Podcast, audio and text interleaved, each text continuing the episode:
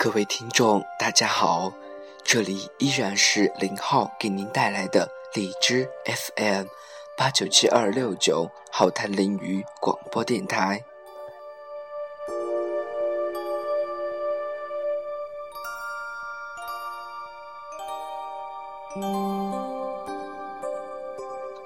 今天林浩就带您去品悟中华传统美德格言。让我们喜悟从中带来的中华美德。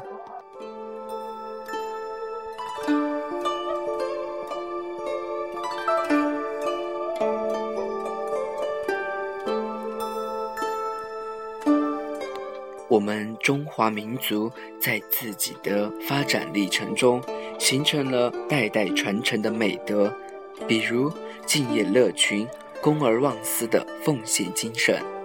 天下兴亡，匹夫有责的爱国情操；先天下之忧而忧，后天下之乐而乐的崇高志趣；自强不息、艰苦奋斗的昂扬锐气；富贵不能淫，贫贱不能移，威武不能屈的浩然正气；鞠躬尽瘁，死而后已的为政风范；厚德载物。道济天下的广阔胸襟，奋不顾身、舍身取义的英雄气概，大道之行、天下为公的社会理想等等。一个民族没有振奋的精神和高尚的品格，不可能自立于世界民族之林。自古以来，中华传统美德就深深融入在以爱国主义为核心的团结统一、爱好和平、勤劳勇敢、自强不息的伟大民族精神之中。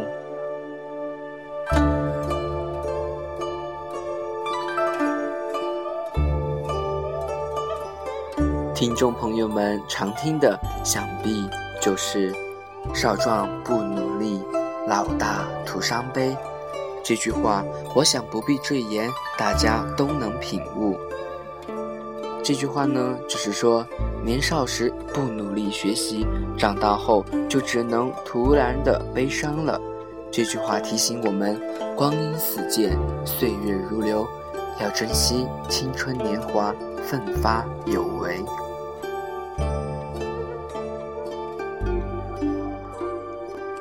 为此，南宋哲学家朱熹用《劝学》这首诗来告诉我们：“少年易老学难成，一寸光阴不可轻。未觉池塘春早梦，阶前梧叶已秋深。”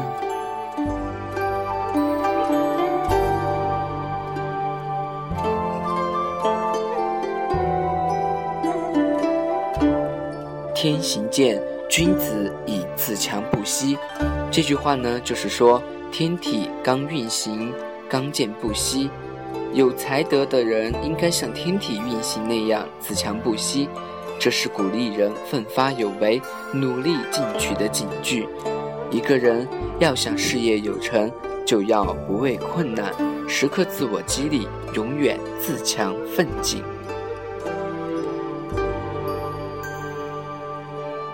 为此，一个千古成语正好印证了这句话：“闻鸡起舞。”就说，晋朝人祖逖年轻时曾和好朋友刘琨一起做地方上的一个小官，然后两个人目睹了国家的内忧外患，不禁忧心如焚。他们决定互相勉励，苦练本领，为将来驰骋沙场、拯救危难中的国家做准备。一次。祖逖半夜听到鸡叫，就翻身下床唤醒刘琨，两人一起练起剑来。后来，他们果然都为抗敌魏国做出了重大贡献。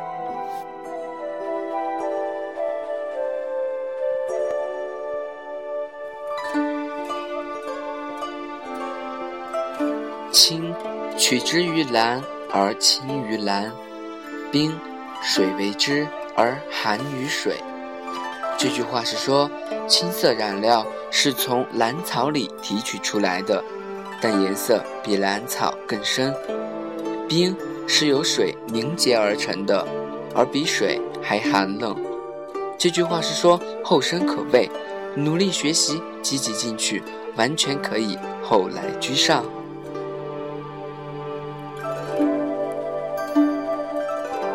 这句话里面还有一个小故事呢。北朝著名学者李密，年轻时跟着老师学习，读书时很用功。没过几年，他的学识已经超过了老师，老师便时时虚心向他请教。起初，李密总觉得不好意思，回答问题总是吞吞吐吐。老师用狗子的话来鼓励李密，使他打消了顾虑。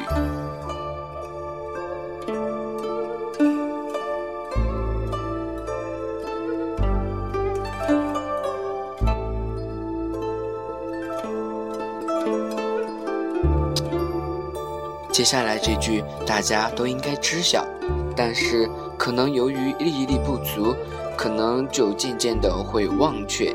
这句话呢，就是“有志者事竟成”。这句话呢，就是说有志向的人终究能够成就自己的事业。后常人用这句话来表明，一个人只要有决心和恒心，就没有做不成的事。让林浩。用一个小故事来更生动描绘这句话的意境。春秋时，吴国和越国打仗，吴王夫差打败了越国，越王勾践投降，来到了吴国，成为吴王的奴仆。三年后，勾践回到越国，他不忘国耻，力图复国。为了鞭策自己，他睡在柴草堆上。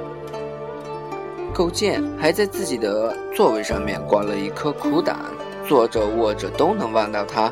每次吃饭的时候，他便先尝尝苦胆的滋味。在勾践和民众的努力下，越国终于富强了起来，最后彻底打败了吴国，夫差被迫自杀。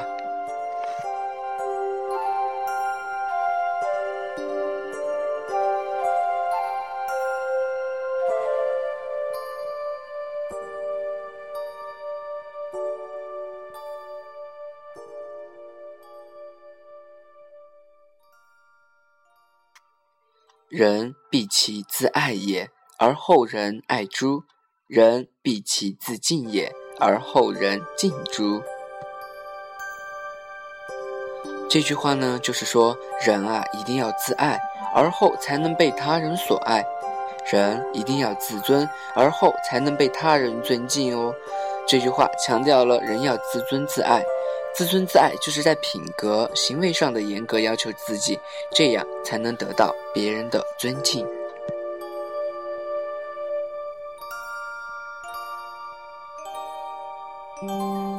有个小故事，就是说东晋大将陶侃幼年丧父，和母亲相依为命，生活很苦。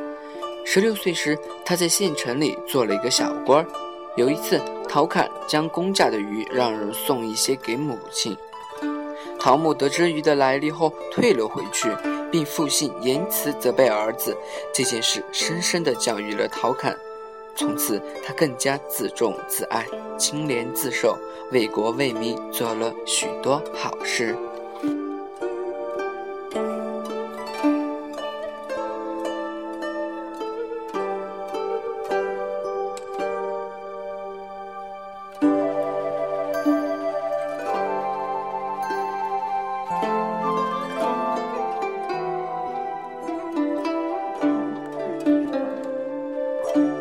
己所不欲，勿施于人。这句话就是说自己不喜欢的事，不要强加在别人身上。这句话呢，讲的是人为善的处事态度，那就是要将心比心，善于站在别人的角度考虑问题。说到将心比心啊，就是南北朝时有一个叫陆慧晓的人，他学识渊博，品德高尚，在当时地位显赫，重权在握。陆小慧一向平易近人，从不摆大人物的架子。一次，他家乡的一个农夫来看望他，这个农夫衣着土气，说话笨拙，守门人呢就想拒之门外。陆慧晓却热情地接待了他。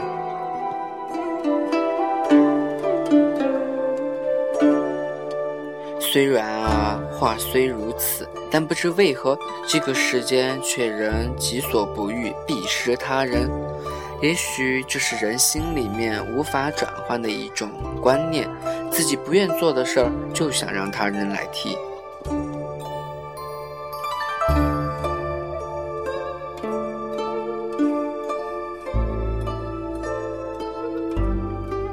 君子坦荡荡，小人长戚戚。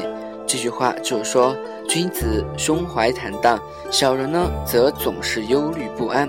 这句话表明，道德高尚的人心无无私，生活呢自然也坦荡；品格低下的人被各种私心牵绊着，就不可能过得轻松愉快。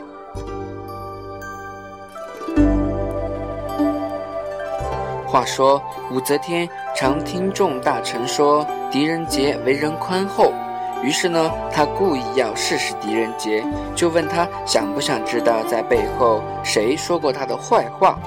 狄仁杰坦然地答道：“如果臣有过错，臣便改正；至于有人到朝廷讲臣的不是，臣不想知道是谁。”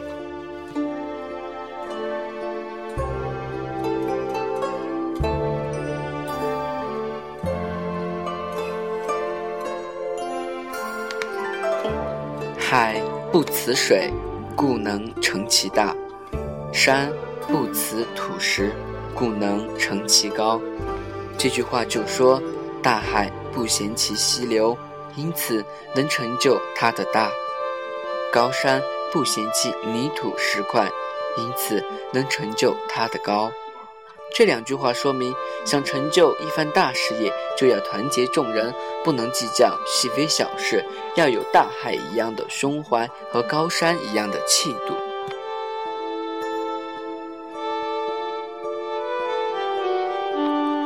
有一次，曹操率军打败袁绍后，收到了一捆信件，全是他的部下与袁绍暗相勾结的信。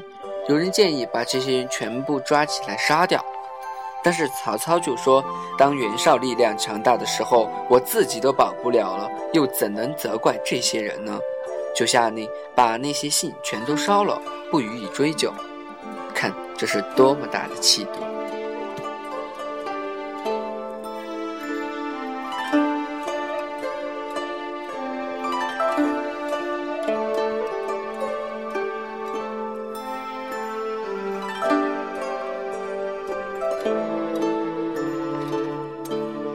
铜为镜，可以正衣冠；以古为镜，可以知兴替；以人为镜，可以明得失。这句话就是说，以铜镜作为镜子，可以整理衣冠；以历史作为镜子，可以了解朝代兴衰的规律；以人作为镜子，可以知道自己的得失。这其中，以古为镜，以人为镜，对于国家的发展和个人的成长。都有特别重要的意义。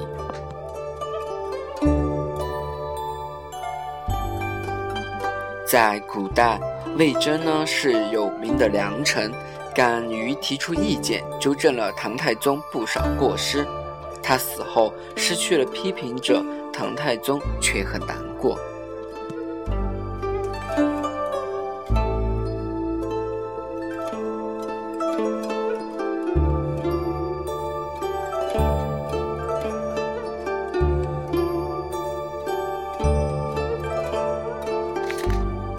不登高山，不知天之高也；不临深溪，不知地之厚也。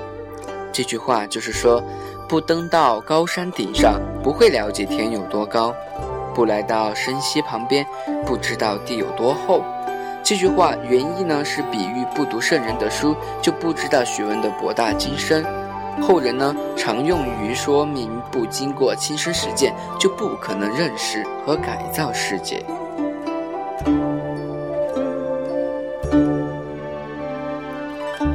就比如说神农尝百草的故事，就传说中远古时代的神农氏是中国医药学的创始人，为了了解各种植物的药性，他亲自尝遍了各种草木。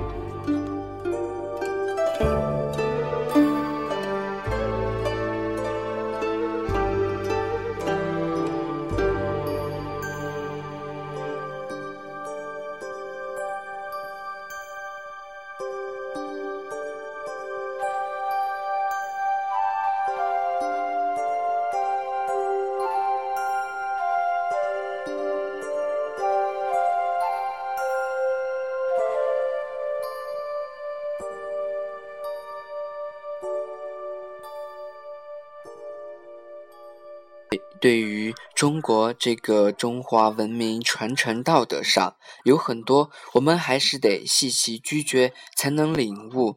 也许当你领悟后，圣人将离你更近。愿未来一切安好。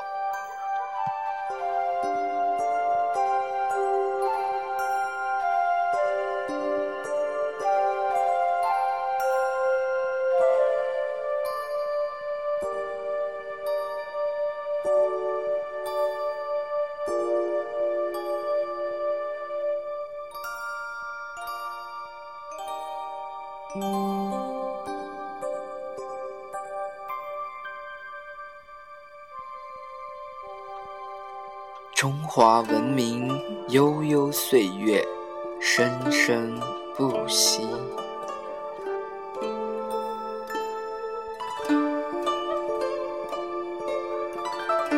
今天的节目就到这里了，这里是荔枝 FM 八九七二六九浩谈林语广播电台，我们相约下期再见。